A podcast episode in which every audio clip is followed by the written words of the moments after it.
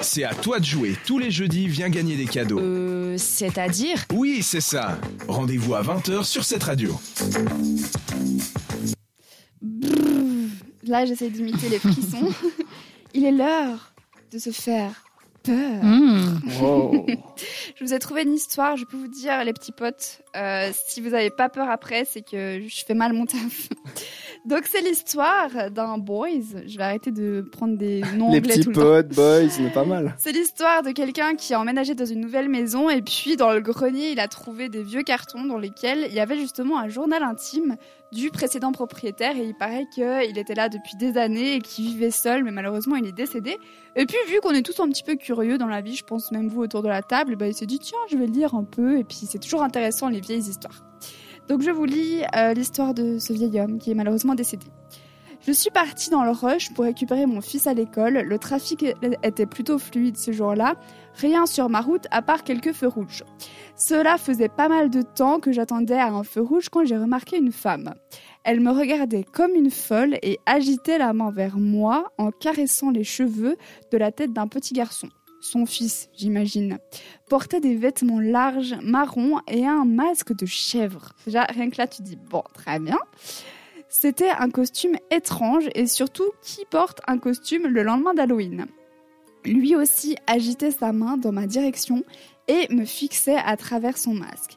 Mais ses mouvements semblaient inconfortables et forcés. Les yeux de la femme pouvaient voir à travers moi et je pouvais quasiment sentir physiquement son regard s'accrocher à moi. Elle ne clignait même pas des yeux. Je me sentais nue et très tendue et le garçon, euh, mon Dieu, les yeux du garçon étaient suppliants et imploraient de l'aide. Déjà, bon bah voilà, moi je serais partie, je me serais dit, bon, un feu rouge, c'est pas non plus la mort. je continue. La femme a commencé à devenir impatiente, agiter sa main de plus en plus fort à chaque seconde et j'ai détourné le regard. Pour je ne sais quelle raison, j'étais terrifiée. Bah moi je sais pour quelle raison. hein. J'avais besoin de m'enfuir. Une fois le feu passé au vert, ce qui m'avait semblé durer une éternité, j'ai démarré. Je n'ai même pas pris la peine de regarder derrière. Ensuite, je suis arrivée à l'école et ils m'ont dit que mon fils n'était pas là. Ils m'ont dit que ma femme l'avait déjà récupéré.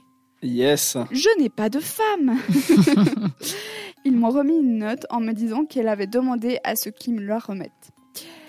Il n'y a pas de mots pour décrire ce que j'ai ressenti en la lisant. ne dis pas que je t'ai pas donné la chance de lui dire au revoir. Yes. Ça C'est vous fait un peu... euh, affreux, ouais. Moi, en le lisant là, j'ai j'ai eu euh, des sueurs froides. Ouais, c'est c'est C'est horrible, hein. sympa. Et puis euh, cette femme-là, alors je- honnêtement, je saurais pas vous dire si c'est une histoire vraie ou pas.